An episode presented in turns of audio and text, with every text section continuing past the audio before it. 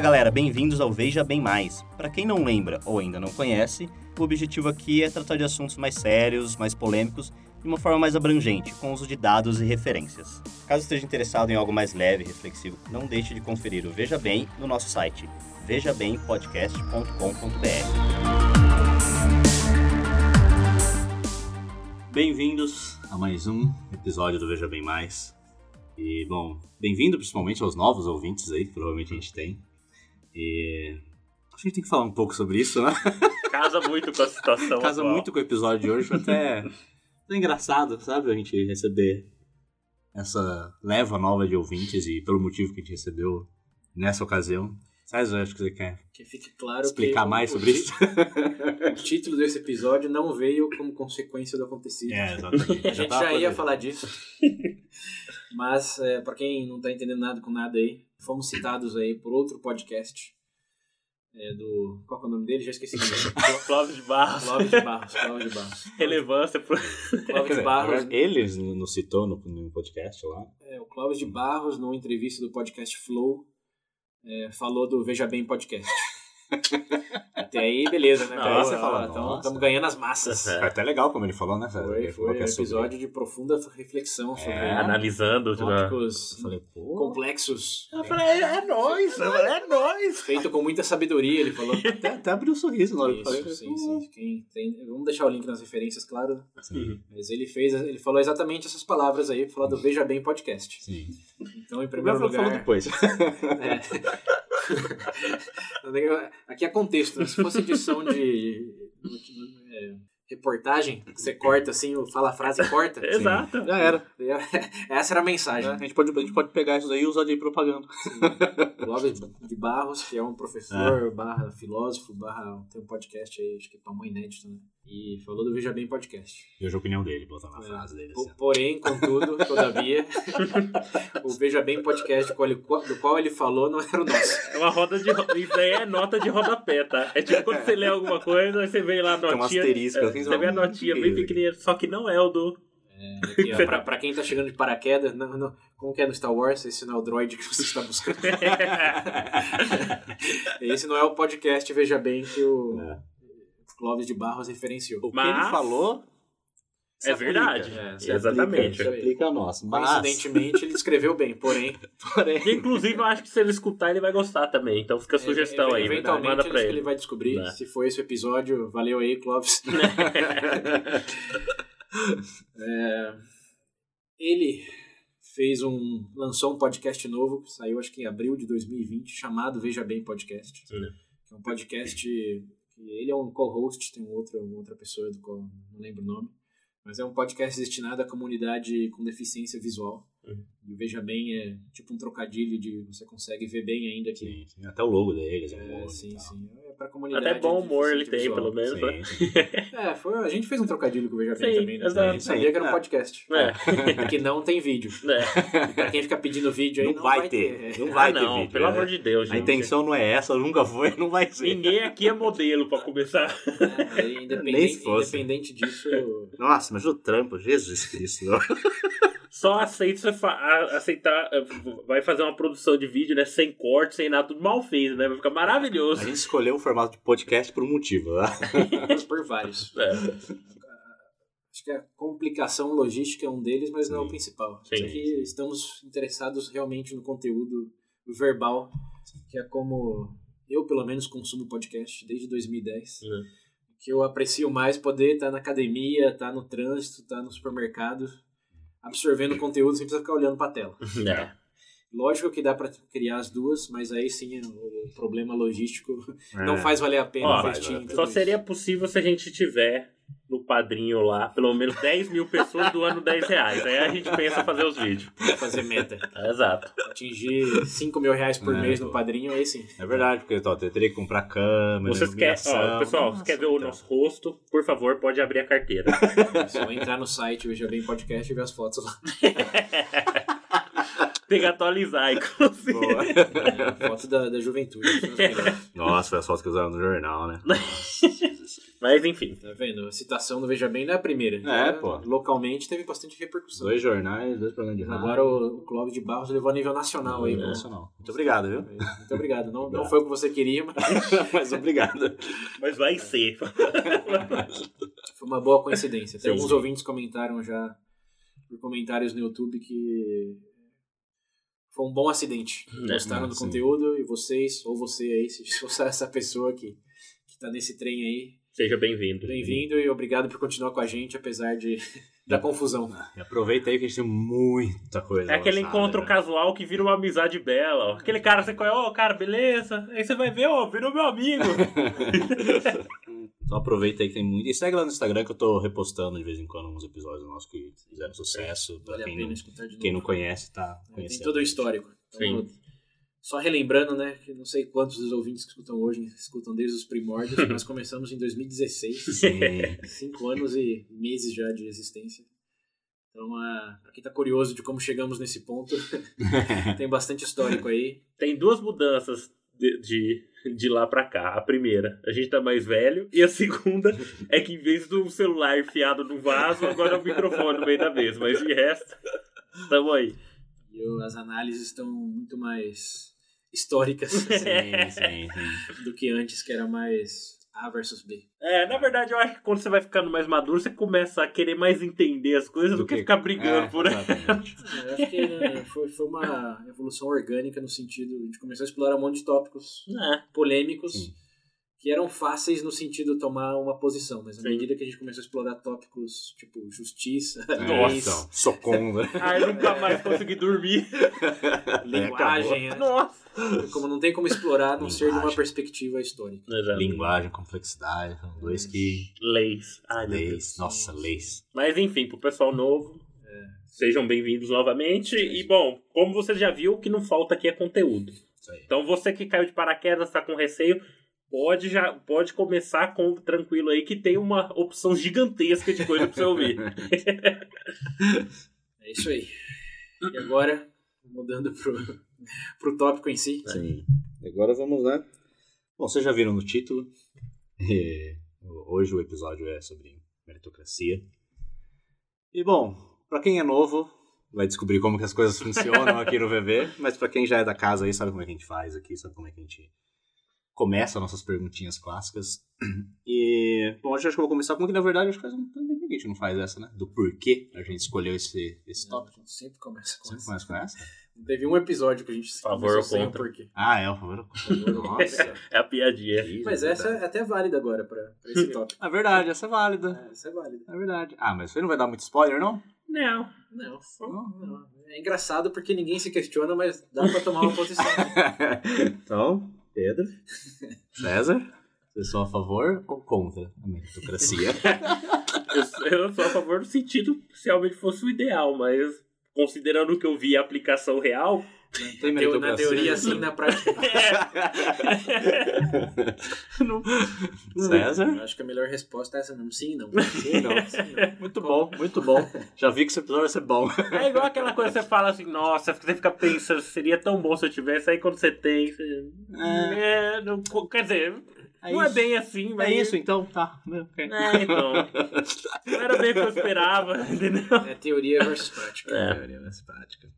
Mas Bom, o porquê desse sim ou não é o que vocês vão descobrir ao longo dos próximos minutinhos aí. então antes do porquê do sim ou não, vamos do porquê da gente escolher esse, esse tópico. Ah, esse, esse eu tenho uma resposta clara e direta. Porque é um tópico que merece ser falado.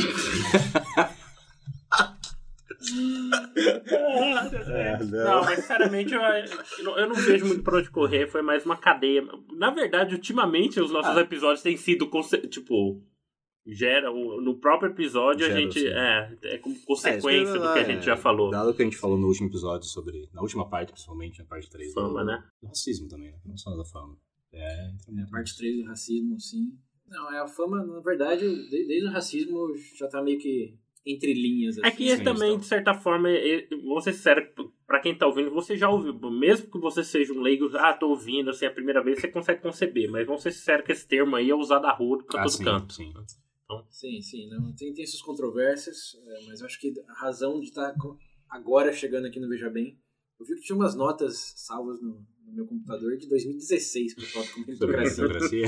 Desde lá que a sementinha foi plantada. Mas para chegar agora, acho- foi realmente o episódio fama, porque eu fiquei muito intrigado com o meu sentimento em relação à fama obtida pelas conquistas dos Uhum. grandes generais e reis que a gente comentou lá, Uhum. Alexandre Ah, Grande, Napoleão, sim. contra a fama das celebridades hoje. Do youtuber. É, TikToker.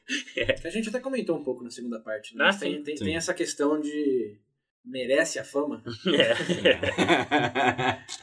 Tem que- o mé- o mérito? É, exato. Realmente, Alexandre Grande deve ser tão famoso quanto o Brad Pitt. que eu nem sei, nem lembro. Ele não fez um filme também de. Fez Troia. Alexandre Não, né? foi o Colin Troia. Farrell que fez o Foi o Colin Farrell Alexandre. que fez, é. Péssimo filme, por sinal, não assistam. O... Fez Troia. É. Mas é uma pergunta válida, mas eu acho que a pergunta é em cima da própria pergunta. Sim. O que que é merecer? Não é se sim ou não merece ou não merece. Hum. Como, como que a gente chega no conceito de merece? A, a justiça vindo de novo, né? É, e por, e por que que, por mais que a gente entenda que tem todo um trabalho em contextos diferentes de que nenhum ator também vira celebridade internacional um acaso, Hum. tem um esforço, tem uma preparação, tem a qualidade de atuação, como que apesar de a gente ter claro que ele teve mérito no sentido da carreira de Uhum. ator, como que a gente não vê esse mérito, ou pelo menos não sente, falando de mim aqui, Uhum. no plural, mas tô falando de mim. É. Como que eu sinto que esse mérito não é exatamente o mesmo do, de um Alexandre Grande, por exemplo? Por quê? Ambos fizeram coisas que justificaram a fama que tiveram no seu próprio contexto. Mas por que que a gente olha para a fama do Alexandre Grande como uma fama um pouco maior, digamos, com mais... É, bom, é mais épica, entre É, aspas, né? que- meio que transcende assim, É. um pouco da fama do ator hollywoodiano. Por quê? Tem uma coisa de coisa temporal, porque Alexandre Grande faz, faz milênios. Foi logo é ali, né? Vai, logo ali. Enquanto que a gente não sabe se Brad Pitt será um nome daqui a 50 anos. Né? É. Então acho que tem uma questão temporal, mas também tem algo na questão do mérito aí que me deixou intrigado e, e é razão falar, vamos falar disso agora porque É, até porque também você o parar gancho tá bom. É, até porque para, obviamente, você já mencionou conce- contextos da própria época, até cultural, né? É, isso que refletem o, o que a gente pode considerar merecimento ou não. Sim, sim. É disso que, que a gente vai falar agora. Eu acho que as Olimpíadas também, independente de quem tá escutando meses depois, É. estamos gravando um momento de Olimpíadas e eu acho que as Olimpíadas te fazem pensar sobre o mérito também, Ah, em vários sentidos. Sim, sim. Até pela própria história, para pensar. É, e, é, e é um contraponto à controvérsia social da meritocracia. Uhum. Né, socialmente, de as elites, riqueza, etc., vocês vão saber em muitos detalhes que existe uma controvérsia. Eu não sabia ainda, existe. Mas no esporte é uma bolha que não chegou ainda. Uhum.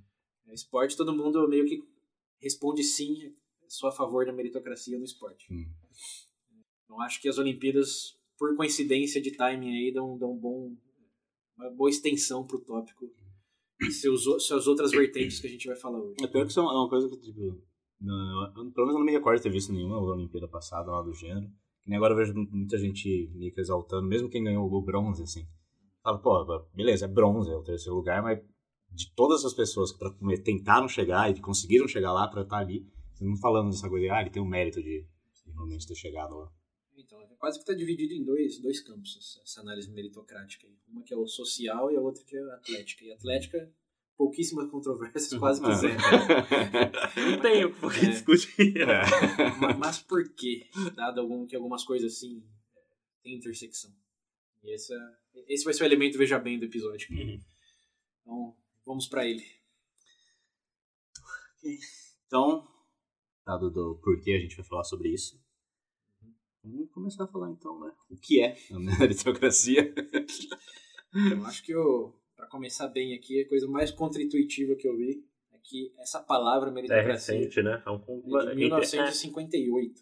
Não faz nem. Nossa. Não tem nem um século. Não tem nem 70 anos É. é, que, que a palavra existe. E ela foi concebida de maneira pejorativa por um sociólogo chamado Michael Young, Hum. eh, dizendo que. Com Young? Michael Young. Mas não Young, psicólogo, gente, por favor, hein? não vai misturar as coisas. É, não, É, 1958. filho, tô zoando, tô zoando. É piada, pra quem não entender. Mas o, ele, ele escreveu um livro chamado O Aparecimento da Meritocracia, Uhum.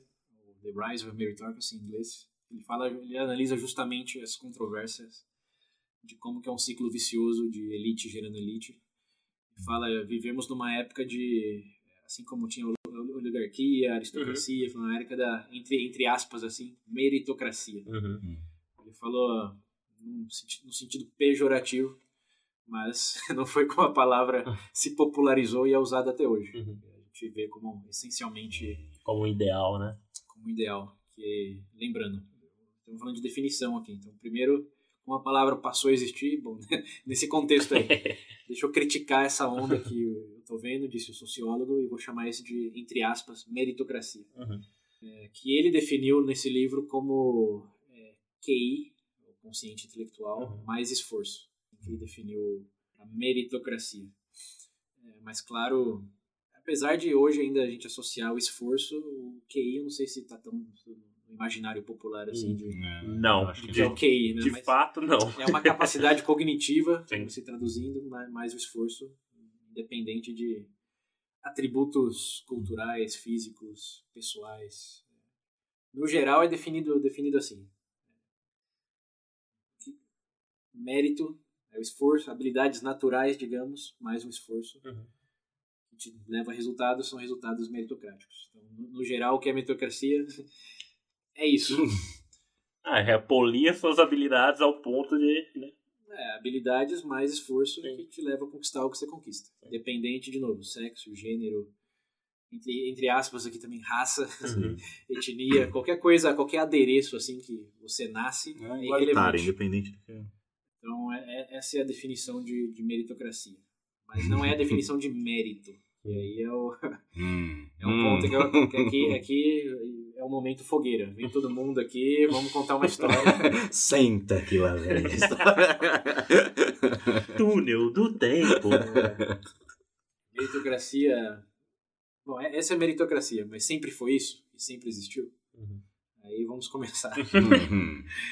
Lá com Adão e Eva. Tinha tudo. É, é, na verdade, acho que Caim e Abel foi a referência bíblica que eu vi no, ah, nas referências. É, faz total sentido. É, de que o primeiro sentimento meritocrático, assim, quem que matou quem? Caim matou Caim Abel. matou Abel. Que Caim ficou um senso de injustiça. Porque... Exato, porque Deus só recompensava o seu irmão Abel. Inclusive Isso. pelo próprio. Porque ele valorizou mais Exato. os sacrifícios feitos, que foi Por... de animais, né? É, pelo Abel, enquanto Caim, eu acho que vegetais, é. frutos, alguma coisa Exato. assim. Né? Ele deu mais mérito pro Abel do que pro Caim, o Caim pistolou. Ah, é? pra, pra, Pera aí. pra modernizar, né? Vou mostrar meu mérito com essa pedra aqui. Não tô de acordo com a sua avaliação de mérito. É, mas essa é a referência bíblica, que lógico a Bíblia vem muito depois de muita história de humanidade. Então. Ah, mas em resumo é da própria. É, um, é, é colocar uma coisa dentro da natureza humana, né? Vou ser sério, igual você falou, isso daí, né? obviamente, não é só dentro do conceito bíblico, obviamente, provavelmente você tem outras é, alegorias ou coisa do tipo de outras culturas que retratam o mesmo tipo de tema. Principalmente eu acho na indiana, é que eu não. Putz, é que eu não me fugiu o nome, tô sem internet agora. Mas também tem uma situação, entre aspas, assim, parecida. Então, obviamente, a gente pode ver que não é algo. É, se a gente voltar aos primórdios da humanidade, sabe que. É que assim, meritocracia é um sistema, né? Vamos, Sim. Estamos definindo aqui como capacidade cognitiva mais esforço, mas tem que lembrar que o, si aí no final fala de um sistema. Exato. Uma ideologia, um sistema, no qual você é recompensado por isso. Porque o mérito ou o valor, óbvio que sempre existiu no sentido. Você faz alguma coisa, aquela coisa dá resultado melhor Sim. ou pior, dependendo do, da sua capacidade. Isso Isso o é. homem da caverna? Bom, a gente tá gravando com o microfone aqui agora, né?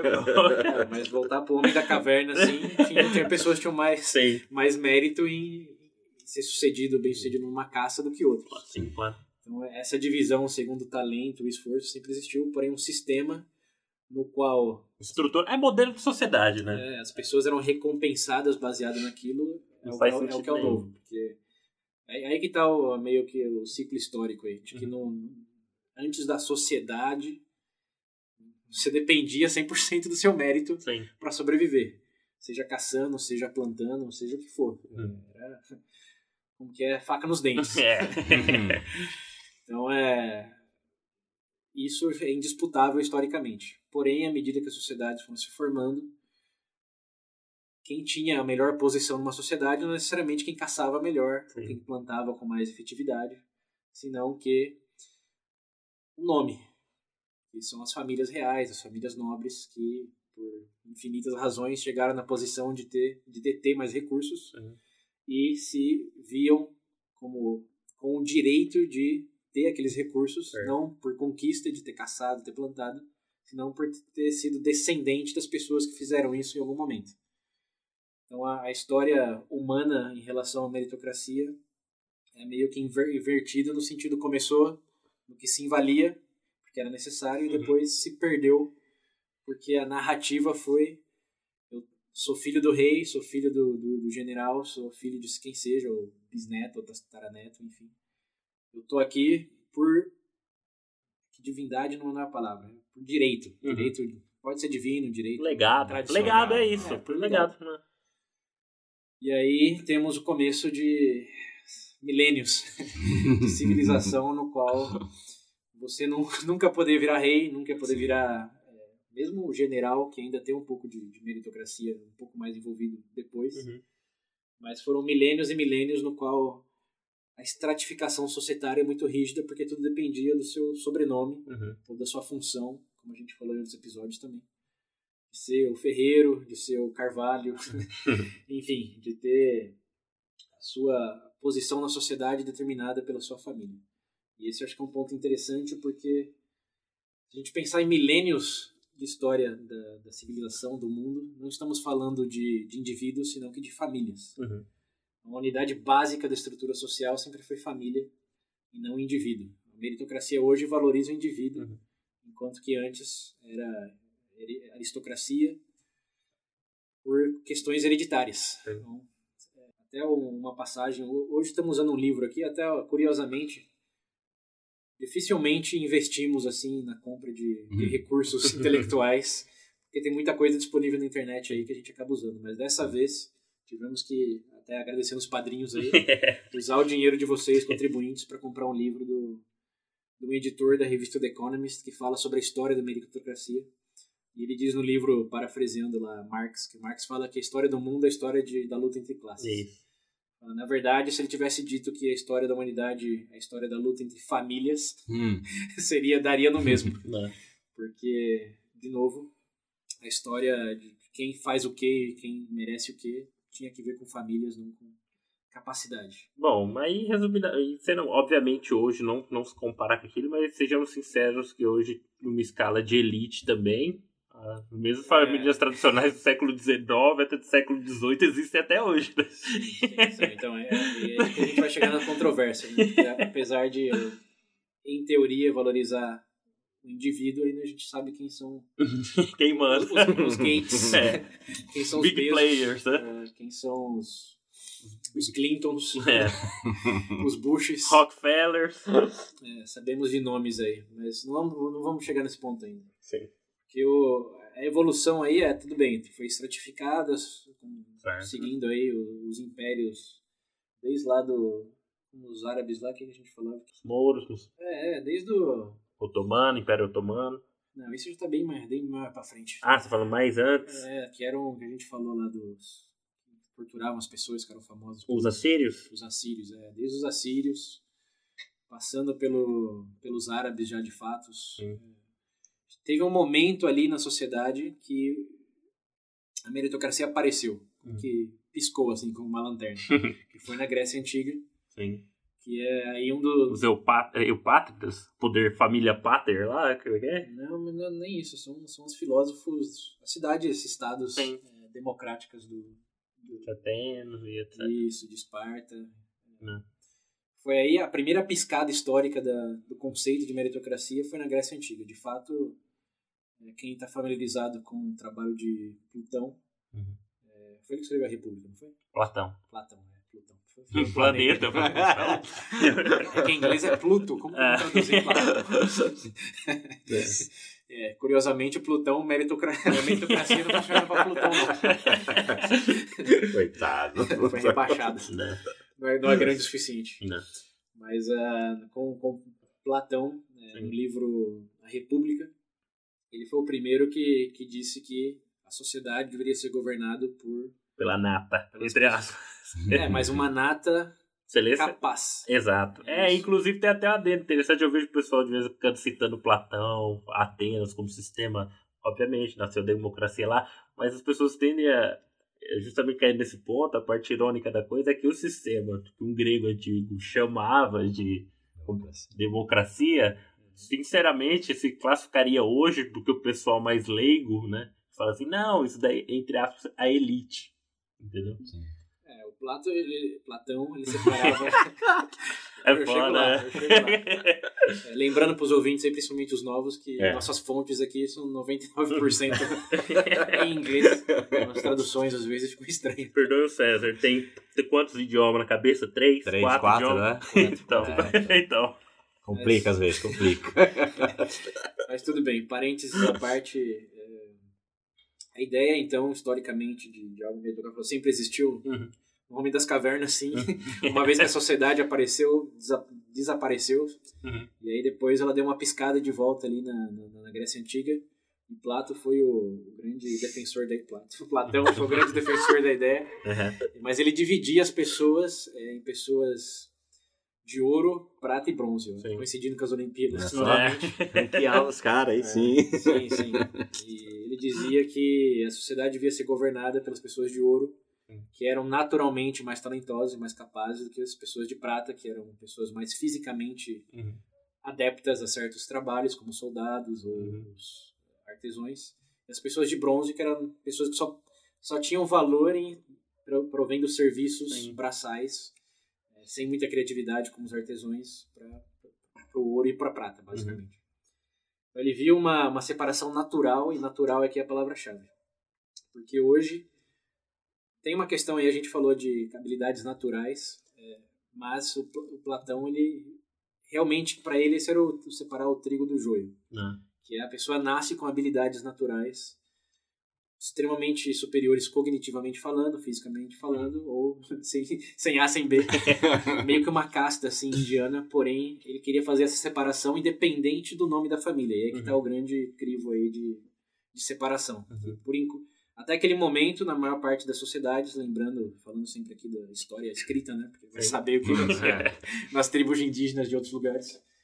Mas seguindo a história tradicional aí, até aquele momento, se você era filho do rei, ou tinha parentesco com o rei, etc., você naturalmente tinha mais habilidades. Né? Se era verdade ou não, não importava.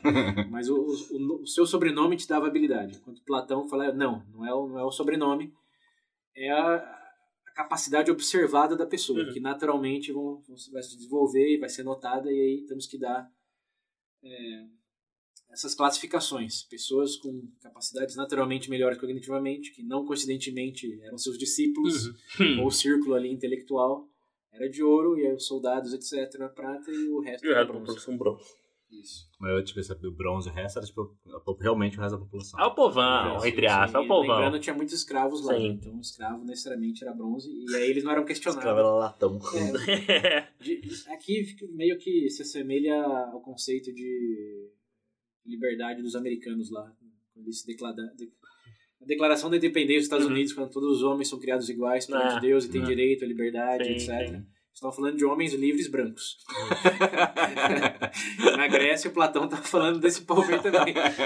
Ele não ia entre os escravos lá para ver quem tinha habilidade intelectual que estava É. procurando. É, tá, Dados cidadãos livres, homens É. brancos da Grécia, é que até, tinha essa separação. é, até que querendo ou não, de certa forma, bom, pelo menos é impossível negar que toda sociedade, de certa forma, é hierarquizada. Obviamente, igual a gente falou, a gente tem esse viés de contexto de raça, é uma coisa mais moderna, entre aspas. Né? Sim, como a gente falou no episódio Exato. passado, mas eram separados por grupos Exato. étnicos, na verdade regionais, né? né? Lembrando que as referências eram os árabes, Sim. eram os egípcios, não, não tinha qual é a sua etnia. É, você é daquela região ali, você Na é verdade, aquilo. é, mais é vinculada propriamente ao idioma do que necessariamente ah, as outras Sim, coisas, né? Até sim. porque é isso que E os definia um bárbaro. É o bar, bar, bar, né? É. É, Essa, pra quem não sabe, essa curiosidade aí, os bárbaros têm esse nome porque os gregos entendiam, não entendiam o idioma que não fosse grego, É. falavam que tudo soava como bar, bar, bar. Eram os bárbaros. É. Tá aí. Tá aí. A grande explicação intelectual do porquê bárbaro. Bar, bar, bar.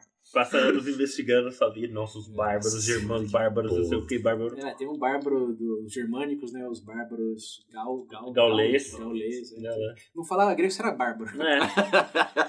O único que não entrava nisso era os árabes, porque já tinha um entendimento que eles falavam árabe, né? Uhum. Mas, é, enfim, ou persa naquela época. Fica aí a curiosidade. Então, De beleza. todas as formas, ele foi o primeiro que falou tem que ser segunda habilidade para homens livres brancos. Mas foi, foi, foi- falou, independente se você nasceu como um, um- um artesão É. ou mesmo um campesino, se você é um cidadão grego ou da cidade grega é, e você demonstra habilidades intelectuais ou físicas superiores, não importa onde você nasceu, você tem que ser assignado a um outro cluster, um outro grupo da sociedade.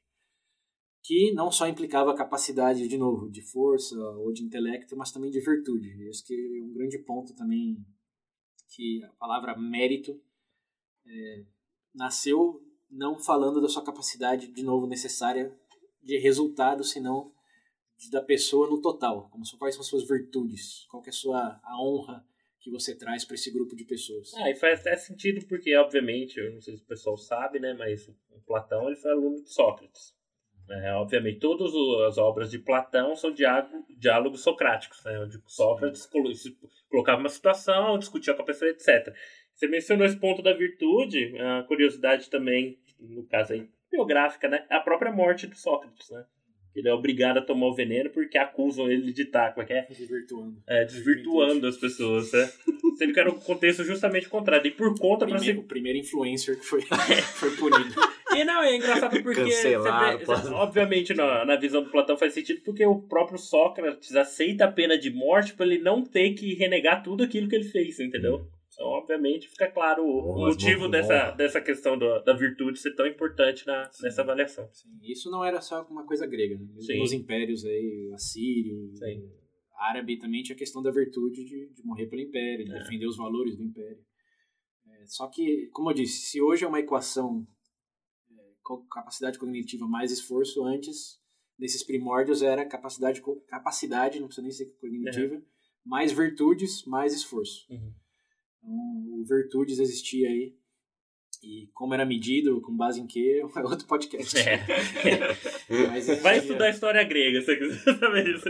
E de outros povos. Mas a questão da honra era, era muito forte. E É. Sim. foi até bem recentemente, a gente chega lá, mas os, os, os duelos da vida aí É. também tinha a questão da. Da hora, Da- podia da voltar. honra. Isso eu voto. Eu voto pra volta dos duelos e acabar com bastante discussão. Sempre que fala de duelo, eu lembro do. Qual que era o nome dele lá? Hamilton. É, outra, outra excelente história que ilustra, de certa forma, consciência meritocrática, mas ia voltar para os Estados Unidos. Um episódio aí, como que é? Biografias. É. que- É das biografias? é, biografias. Ah, Isso é, é. biografias. Acho que foi o último que a gente fez, né? Terceiro. Biografias 2. Tá, tá lá na referência. Mas enfim, então aí o conceito de meritocracia deu uma piscada, falou, ah, independente do sobrenome, vamos avaliar a habilidade, incluindo virtudes e tentar estruturar a sociedade com o que Platão chamava de filósofos reis, Uhum. reis filósofos. Uma sociedade melhor governada e com êxito seria sociedade governada por aqueles que tinham mais habilidade, Sim. não um vínculo hereditário. Então aí deu uma piscada, foi legal, essa da- como vocês sabem, Esparta, Atenas, tiveram um momento realmente brilhoso, baixo sol, no É. sentido, se- evoluíram bastante, avançaram bastante, mas aí Chegou o Alexandre. Ah, é, chegaram os árabes para boa parte do que É. tinha, depois chegou Alexandre, mas Alexandre ainda perpetuou isso, que ele foi o... Quem que era o tutor dele mesmo? O Aristóteles. Aristóteles, né? Ah. Que também vem da... Sim, da escola. Ele foi aluno de Platão. É, então... Ah. Seguiu a cadeia aí de influenciadores. É, começando aí. Sócrates. Aham. E o Alexandre Grande tinha, até a gente falou, ele foi um do- dos, dos primeiros que queria ser reconhecido pelos feitos. né? Sim. Ele falou, não é só porque eu sou descendente do Filipe, né? Chama É, rei, é, é Felipe Rei II. Felipe, né? Não é só porque eu sou descendente, é porque eu fiz coisas que Hércules não fez. Exato. Então ele tinha bem é, inerente essa questão, bem internalizada, melhor dito, essa questão de tem que ser famoso, tem que ser conhecido pelos fama. feitos. Não só por A ter glória. A glória. é, a glória. Não era um, um- não era um manto herdado, senão um manto conquistado. Exato. Que na, na verdade casava pra ele, né? Que ele herdou, É. mas foi- É. não, não, Não, é, é, mais isso. fácil conquistar quando você já tem um exército pronto, né? Nada, né? É, é, curiosamente é um problema das elites hoje também. É. Ele se achava o bambambam, bam, bam, mas nasceu no, no É. berço de ouro. É, porra, aí... Eu tiro o chapéu que ele assumiu o risco e ele ia Não, brigar sim, lá com os caras. É, eles colocavam na linha de frente, mas com as armaduras, É. com o melhor cavalo, É. né? Mas tava pronto. É. treinamento. É. A gente É vai chegar lá ainda. Né? O negócio de como a história se repete. né? É. Mas ele levou bem isso daí até depois o, o império dele caiu pra, pra Roma, né? Na verdade, eles fizeram em vários É, outros lá. e depois da morte dele, né, teve a fragmentação, que é sempre assim, né? Toda santa vez. Isso. Cresce demais, fragmenta. É, mas. Aí, o Império Romano, que foi o próximo grande império, também existia toda essa herança aí do, do legado grego, Uhum, existia no, na bolha militar, sim. até porque César, é o primeiro nome dele, Júlio, Júlio César, César. Júlio César, ele não era de uma família... é, Bom, na verdade, a Roma não tinha um conceito, toda a República Romana foi fora do conceito de reis, né? Sim. Então tinha a república, mas a república era de famílias nobres ainda, Sim. eram de pessoas influentes. Sim. É, a família de Júlio César não era necessariamente a mais influente, é, nem a que tinha direitos. poder, é isso. E foi por, entre aspas, aí, meritocracia que ele chegou onde chegou. Ah, não, acontece sem dúvidas. A própria trajetória do César é considerada um estudo de caso do mundo antigo por conta dessa questão. Obviamente, dentro da, entre aspas, que se podia chamar assim, nobreza antiga, até dentro dela existe um escalão, né? Que a gente chama de A, B e C. E a família dele tava ali no D, por assim dizer. Mas tava. tava, entendeu? É. Ele não era um Zé Ninguém. É. Sim. Tava no alto escalão, mas ajudou. Ele nasceu. Tinha uma porta aberta, obviamente, mas É. claro que não dá pra tirar todo o mérito do, de tudo que foi feito, né? Até pelo a fato ele- oportunidade, né? É, até pelo fato abriu essa porta, ele literalmente chutou a porta dos outros depois.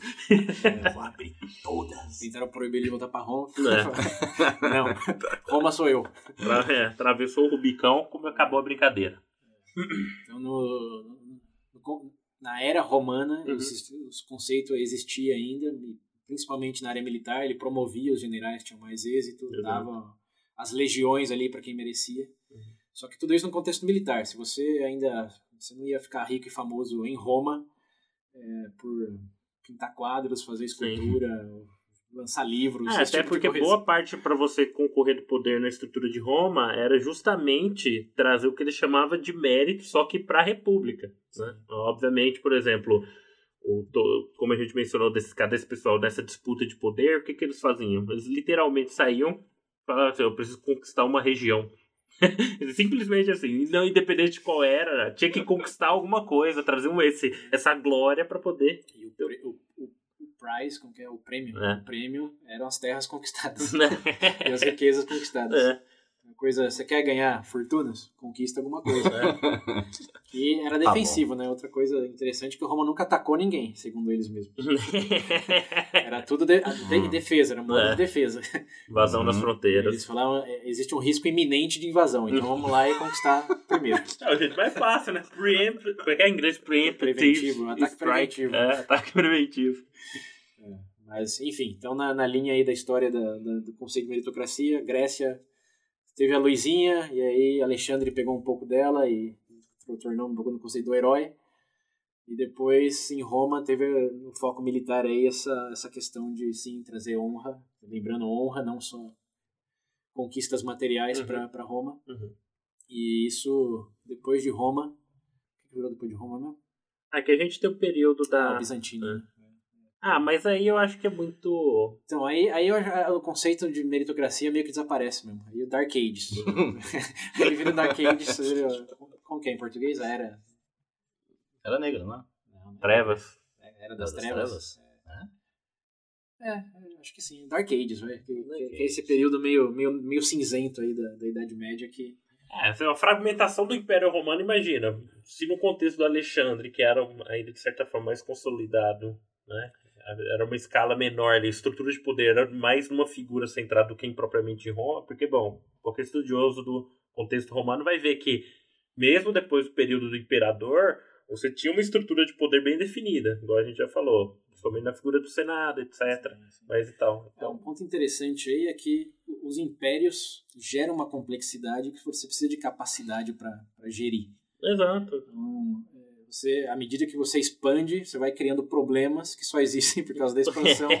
e só pessoas qualificadas podem meio que É. coordenar aquilo. Então você precisa de uma divisão de poder, uma estrutura de governança que implica numa certa meritocracia de alguém precisa ser capaz de fazer isso bem. E claro que não dá para fazer infinitamente bem, infinitamente É, claro, imagina. expandindo, porque os problemas são muitos. né? Tá, agora imagina você conquista, sei lá, em Roma, na Península Itálica, você conquista uma região da. da Birmânia, sei lá, um lugar. Per- Perto da Índia. É, não é que você vai mandar um WhatsApp pro cara, ô, faz isso daí pra mim. Você manda um mensageiro, é capaz do mensageiro morrer antes de sair da cidade. Eu acho engraçado. Capaz de ele chegar lá e você já ter morrido É. por invasão e Não, eu acho engraçado porque quando eu vejo o pessoal falar, ah, por que ele não tomou essa decisão? Cara, é igual eu tava. É, não, enfim, vocês entenderam. os problemas logísticos são grandes. Isso até bem recentemente, né? Na Inglaterra tomava Ah, seis meses para ir da França para Inglaterra. Então, Você fala, manda mensagem de que o rei quer isso. Chega de volta, já tá o filho do rei. O rei morreu faz né? um ano. mas, mas, mas, enfim, aí acho que é interessante pensar nisso que a estrutura sociopolítica do mundo nesse momento meio que demandava, assim como Alexandre, Júlio Uhum. César, Augusto, que algumas pessoas fossem é, recompensadas pelo seu talento porque tinha uma coisa complexa. A partir do Uhum. momento que isso caiu em segmentação, em divisões, em guerras civis, etc., aí que começa meio que a Idade Média, porque realmente tudo virou sistema feudal. É, você tem fra- a fragmentação total, né? Porque, obviamente, você não. O, o, o Império Romano se consolidou pelo fato de ter uma- essa estrutura, obviamente. Tem o seu lado ne- negativo, mas o lado positivo, tipo assim, independente da situação onde você estivesse, você ainda estava dentro do Império Romano. Ou seja, tinha uma ordem jurídica ali dentro. Né? Terreno conquistado pelo romano, você virava romano. Você aceitasse automaticamente. A partir do momento da fragmentação, você tem, de novo, igual você falou, mais estruturas de poder surgindo, e obviamente por conta disso, mais regionais. Exato. É, feudalismo. e não- cai de novo para aquela, aquela, aquela coisa mais, dizer, aquela coisa mais local. é Simples. Na, é, na figura Que é, do se você é um warlord, como traduz? senhor de guerra. Senhor de guerra. É. Que você precisa ter é um exército. Exato. Um- um poder armamentício que é maior do que os seus vizinhos. E fora, Só isso. é, estudando o período feudal também, você vê que a transição de poder é muito rápida, porque, bom, beleza, tem o senhor feudal lá, de certa forma, todo mundo começa a ficar insatisfeito, mas era só ir lá e matar o cara, entendeu? Você vai ter, tipo assim, o pessoal fala, ah, tá satisfeito, o que que vão fazer? Mata ele. Pronto, entendeu? eu me lembro o negócio do, do período Edo lá também. É. Ah, é Edo não, qual verdade. que era o nome? É, Sengoku do Sengoku, Japão. é, Mesma Sengoku, coisa. é, mesma na. China. China também já passou É. infinitas fragmentações. Falar em China, na verdade, a China é, é um ponto fora da curva aí.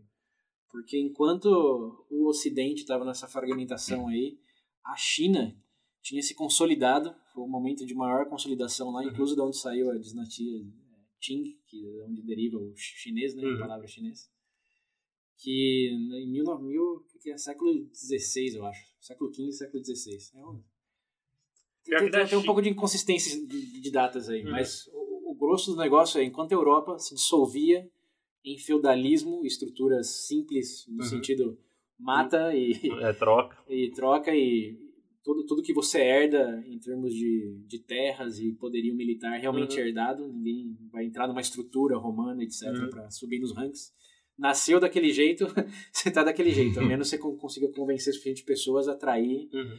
enfim, mas a, a estrutura metrocrática desapareceu na Europa nesse, nesse momento. Até porque entrou uma religiosa também que Uhum. já começou a- as ordens divinas já. Um negócio papal, os reis já eram também de é, por dádiva divina. Já passou daquele momento de, de Alexandre ou mesmo de, da Roma que você tinha herdado certos privilégios, mas tinha que merecer que você te- detinha. E passou mais para eu tô aqui porque Deus quis assim, e quem vai contra Deus? Ah, mas também tem um outro contexto aí, de que eu não vejo 100% assim nesse sentido, porque um dos pontos, principalmente em relação à ruína do próprio Império Romano, foi pela questão dos escravos, né? Obviamente, você sabe que o cristianismo surgiu no mesmo período do Império Romano, E a partir do momento que você tem ideia do indivíduo, tipo assim, o escravo, por que angariou tanta gente para começar? Porque, tipo, se você era escravo, se você era artesão, ou se você era o próprio imperador, existia um que eles chamavam common ground. Uh, a premissa do cristianismo é que todo mundo é irmão. A partir desse momento você, já, você tem uma. Como é que eu posso dizer? Você tem uma, uma construção de uma imagem mais do indivíduo ali, que tipo, ele possui algo de um, um caráter dele específico que ultrapassa a esfera do material ali, entendeu? De certa forma, ele consegue se nivelar, por exemplo, da, da pessoa mais simples da sociedade com a pessoa mais elevada, entendeu? Porém, na teoria. Ah, não. na sim. prática. Ah, não. Na prática, obviamente, até hoje vai ter não, problema. Mas, mas, mas, historicamente, na prática, a governança não foi pro, pro mais fiel. Não, isso sim, é, sem dúvida. A, a realeza, naquele momento, os governantes passaram a ser consequência divina, de escolha divina. Por mais que eram irmãos, tinha o Papa e tinha o Rei. Sim. E a diferença era porque Deus quis assim. Não era porque merecia ou porque é irmão. Ah, eu entendo também, obviamente, como você já falou, também era argumento disponível. Se não tivesse cristianismo, teria outra coisa. Sim, então... sim, sim, sim. Você usa a narrativa disponível.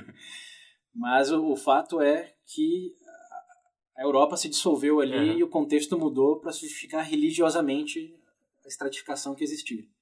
Enquanto que na Ásia, na China especificamente, eles fizeram meio que o contrário, se consolidaram e criaram uma complexidade que demandou capacidade. Uhum. E aí eles criaram o primeiro sistema, segundo esse livro que a gente está usando como base aqui, de testes.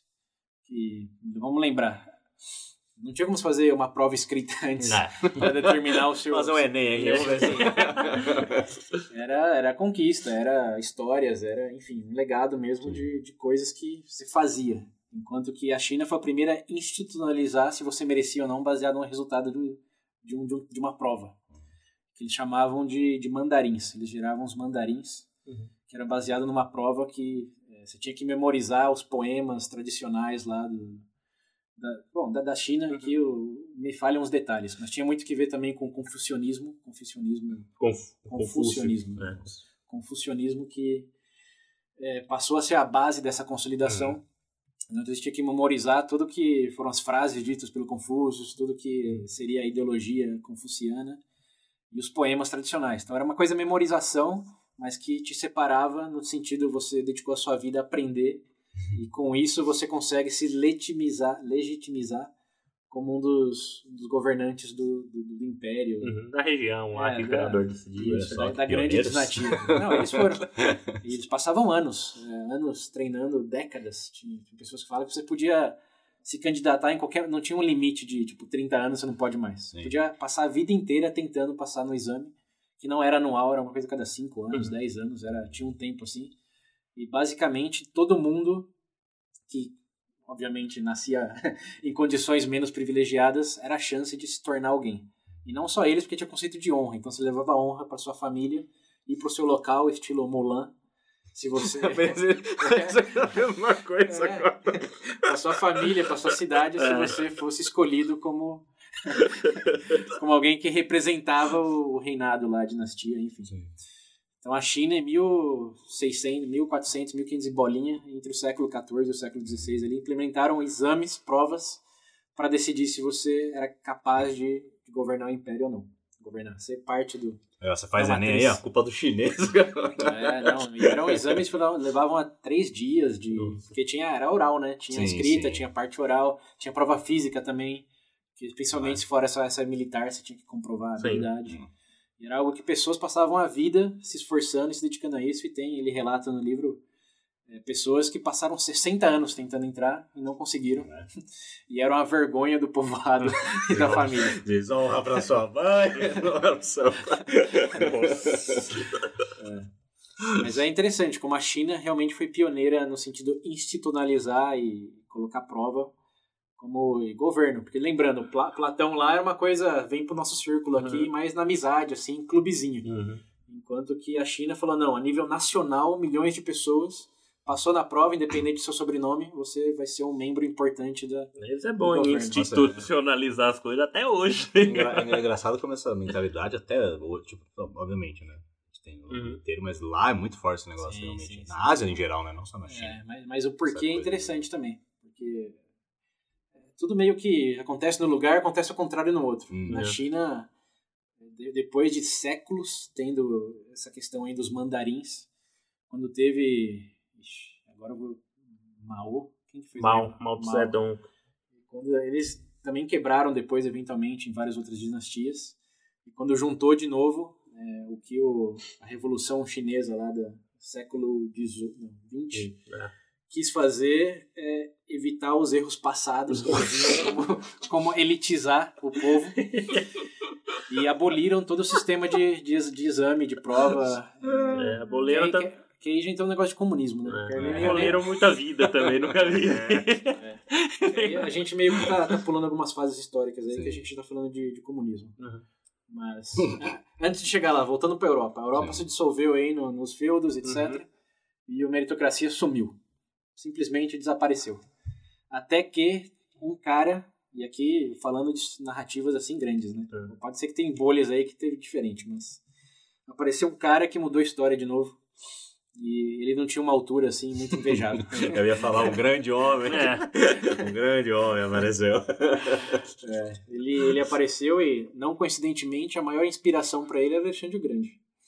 Ele estudava a exaustão Alexandre Grande. Mas eu não sei se vocês também conhecem a própria história do Napoleão antes dele, né? Ob- Obviamente, para quem ainda não pegou Napoleão Grande, mas ele foi um dos percu ele foi uma figura dentro do contexto da própria Revolução Francesa, né? Sim, sim, sim. É, obviamente, se eu não me engano, a- o pessoal que tava, o pessoal que já estava no poder me fugiu o nome, perdoe, não lembro os nomes exatos, mas ele era, se eu não me engano, um general ou algum coronel, alguma coisa tipo delegado a lidar com a questão da, da pós-revolução, né? Aquela bagunça toda. E bom, vamos dizer que daí foi daí pra cima só. Então, então é, é, e obviamente, de novo, ele não era uma figura que veio lá de baixo, ele já estava dentro do Sim. contexto A ali. família dele tinha um nome, não Exato. era dos melhores nomes, é Sim, tipo tava o Júlio. César, mas ele É. tava ali, tinha, tinha a portinha ali. É, Mas aí a gente pulou, o renascentismo também foi um momento que levou à Revolução Francesa, né? É. tem toda uma cadeia aí, a Europa também não foi de Dark Ages para Napoleão. no renascentismo, todo, toda essa história do racionalismo, toda a história de... né, o terror, período pós-revolução que ninguém fala também, né? Aí foi mais uns corpos empilhados. Aí. Revolução Francesa? É. Sim. Mas voltando um pouco pro renascentismo aí, também teve um outro re- reacender da chama aí, de, até porque eles estavam lendo os, os gregos, né? Uhum. Teve todo um reânimo aí das ideias de- da Grécia Antiga, que gerou Da Vinci, Michelangelo, etc. Que mesmo naquela época já tinha certo mérito, no sentido eles eram... Eles recebiam apoio de um nobre para que eles exercessem suas habilidades e dessem os melhores resultados. Mas aí a equação era é, você merece isso porque alguém está investindo em você. Não. Não é que você escolhe ser grandioso naquilo, é que você tenha privilégio de que alguém notou o seu talento e está investindo para que você materialize isso. Que foi o que aconteceu com o Da Vinci, com o Michelangelo. Tinha a Itália, tem as famílias lá que patrocinaram todo o panteão aí de Até hoje, se você parar ver essas É, mesmas. que é a mesma família. É, para, até, até hoje você parar de ver, tipo, as famílias mais tradicionais, é tudo, você tem aí, a, como é é, a árvore genealógica sempre sai do mesmo lugar. Mas enfim, aí no Renascentismo então reacendeu esse negócio porque eu faço um trabalho excelente, eu tenho que ser reconhecido por isso, mas lógico dependia do, de alguém te financiar. E é interessante porque nessa época o conceito de, de trabalho que hoje a gente associa tanto ao mérito, ele era visto como um símbolo de, de você ser. Qual que é o oposto da nobreza? Um servão. Um servão. Não, é peasant. Ah, um aldeão. Aldeão. É, de você ser um Eu é. pobre, um pobretão, velho. Hum. Porque quanto, quanto mais você trabalhava, mais pobre você era. Então teve até um, um lord inglês aí que, que eu vi uma frase dele dizendo eu prefiro que o meu filho, que era príncipe, seja enforcado do que estude. Porque trabalhar e estudar é coisa de, quem não tem nada. Uhum. Então o, maior, o maior status da nobreza naquele período era você não fazer nada. e não saber nada. velho. Porque era tudo herdado por Nasci direito. na época errada. Vai saber. Se dependendo de onde você tivesse nascido. É, Chuta o quê? Dos milhões de pessoas que viviam ali, acho que a maioria, se for cara ou coroa, suas chances não eram terminar bem, não. Nem é cara e coroa, né? Porque cara e É. coroa é 50%. Uhum. Nas chances, no geral, é loteria. Tem que jogar um dadinho de D20 pra ver. Então o trabalho não tinha nada a ver com, com, com suas habilidades é, meritocráticas. Mas aí sim, acelerando para Napoleão, ele depois de toda contextualização lá de tirar o, os reis Uhum. para algo do povo pro, pro, pro povo, etc. Desde que você entrasse em outro círculo né, de, de entendimento. Napoleão é, reunificou tudo lá e ele foi o primeiro naquele, naquele momento que primeiro ele unificou a questão da lei, né, o Código Sim. Civil, que ele disse que independe, antes a lei era baseada em, em nome, em função e região que você morava. Então, É, localismo, né? é, se tratava o povo lá do, do norte da França de maneira diferente que se tratava o povo do centro da França. Uhum. E por nome, os Ferreiras é diferente dos Vieiras. Os Vieiras ninguém gosta deles, pune, Uhum. tira tudo. Os Ferreiras vão dar mais uma chance. Uhum. É mais ou menos nesse esquema. Napoleão falou: não, não vamos tratar. A lei não deve ser para tratar grupos, senão que indivíduos. Então aí, aí, aí nasce realmente o, o berço assim do que a gente reconhece como meritocracia, que é nível individual e não de grupos. Uhum. E ele também abriu a porta para os generais do exército dele eh, não precisarem de nome ou conexão de Sim. nada. Simplesmente tinham provas. Quem fosse melhor e desse mais resultado ia subindo nos ranks. Assim É. como ele, não coincidentemente, teve a oportunidade para chegar onde chegou a partir disso. Mas ele institucionalizou isso. Ele deu sorte no sentido, não tinha regras. Ele simplesmente. Criou. Criou. É. É. E ele falou: não, agora é regra. Então, Tomou conta, criou e falou: agora é isso aqui que vocês têm que seguir. Mas qual a premissa disso ter feito? Porque eu quero. Começa a partir de agora, sim. Vambora. Porque eu decidi. É. Funcionou comigo, eu É. quero que funcione com mais pessoas. E aí ele institucionalizou que bonito. e mais ou menos realmente criou a meritocracia tal como a gente Uhum. tem hoje. Óbvio que com Várias ressalvas aí. várias e várias ressalvas, mas ali, é, como a gente viu, a história é longa, mas Uhum. ali foi realmente o renascer, assim, para algo que a gente consegue compreender hoje. É. E nele também não tinha questão de honra, ali a honra meio que já apareceu. Passou, Nossa. É, passou nas bio- provas. é, você lê a biografia do Napoleão, você vai ver que ele engoliu o sapo, fez gente engolir sapo. A honra passou a ser meio relevante. é. E bom, aí começou e também coincidentemente ou não, né, a estrutura política também tudo se remodelou com revoluções, unificações e a complexidade administrativa aumentou. Até você chegar no grande outro ponto de eh, reforço, re- reforço da meritocracia, que é na Primeira Guerra Mundial. Que também, dada a complexidade de política, geopolítica, precisavam de generais bem qualificados, precisavam de já líderes de Estado naquela época, já não era rei, né? Já não era. E é engraçado, Famílias. uma curiosidade, eu não sei se você sabe, mas um dos apelidos da Primeira Guerra, você sabe qual que é, né? A Guerra dos Primos. Foram praticamente três primos se matando. Já tinha a questão familiar, nobreza, mas não era necessariamente. Ah, ó. Nessa mesma escala do que a- É, antigamente. Exato. Mas aí já- teve toda um- uma questão de fazer prova para as pessoas que estavam ingressando na guerra, que foi um engatinhar para onde realmente divisor de águas de tudo é a Segunda Guerra Mundial. Porque entre a Primeira e a Segunda Guerra Mundial aconteceu um negócio que a gente já falou exaustivamente aqui, teve acho que três episódios. Uhum. Uma coisa que surgiu na equação da meritocracia que a gente falou no começo, que é o QI. Uhum. Até aquele até antes da Segunda Guerra Mundial não tinha como você medir a potencial capacidade de uma pessoa. Uhum. Era sempre retroativo no sentido que você fez, Uhum. É, ou o exame que você passou, a prova que você passou. Mas a partir do momento que o QI foi criado, já você não precisava ter conquistado nada, você não precisava ter passado nenhuma prova que você precisou estudar por 20 anos. Uhum. Você com 6 anos de idade já, já levava uma nota já.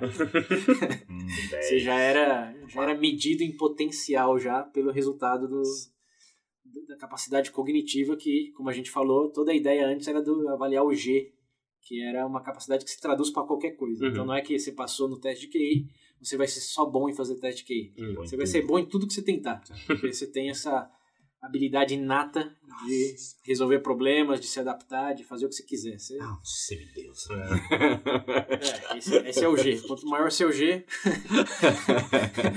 maior, melhor, De Aquiles pra um porco. melhor você vai ser em tudo que você fizer. Pode ser um nível, com o nível de um porco do chiqueiro ou um Aquiles. É, Tá mais, mais, mais ou menos por aí. A gente sabe que não é tão assim. Sim. Mas enfim, na Segunda Guerra Mundial, a prova que eles aplicavam era o QI, e por ser rápida e prática e independer de contexto, você precisa Uhum. estudar há 20 anos, muita gente fez, como a gente falou no, no episódio também do próprio Inteligência. Uhum. Não, foram- não foi, algumas pessoas fizeram, milhares de pessoas fizeram, milhões de pessoas, na verdade, fizeram um teste de QI. E assim os exércitos naquela época assignaram quem ia ser general, quem ia ser o Sargento, pelotão né? de frente, quem ia ser o cara que servia comida. Né. Enfim, eles Mas foram. isso aí também era independente da, da sua classe? Isso é Ah, não. família ou não? Sim. Entre, a, ah, É, entre é, aspas, é, né? é, se você fosse filho Você é do- filho do general, estuda nem na academia. fazer Você é filho do, ah, sou filho do general, estudo lá em West Point. Ó, você vai então, você vai lá pra Bastone passar frio, né? Não, algumas, algumas provas tinham que ser aplicadas Sim, qualquer um tivesse interesse. Mas lógico você é filho do general. é que a gente tá quase chegando na, na treta aqui recente. Vocês vocês estão sentindo, né? Vocês estão sentindo, estão chegando lá. Mas foi o, o divisor de águas nesse sentido aí. Muita gente fez. Antes eram só realmente grupos pequenos, tirando a China no seu momento Hum. lá. E o, o Estado, já na figura de Estado, meio que se deu conta que tinha muito potencial perdido. Porque tinha muita gente que ia muito bem no- no- nas avaliações e realmente trazia resultados depois, mas que não tinha acesso à educação. Que aí, de novo, coincidentemente ou não, depois da Segunda Guerra, o que, que mais expandiu no mundo afora, principalmente na Europa e no, no- no- no- Antes- norte do- das Antes Américas. não dava pra lapidar.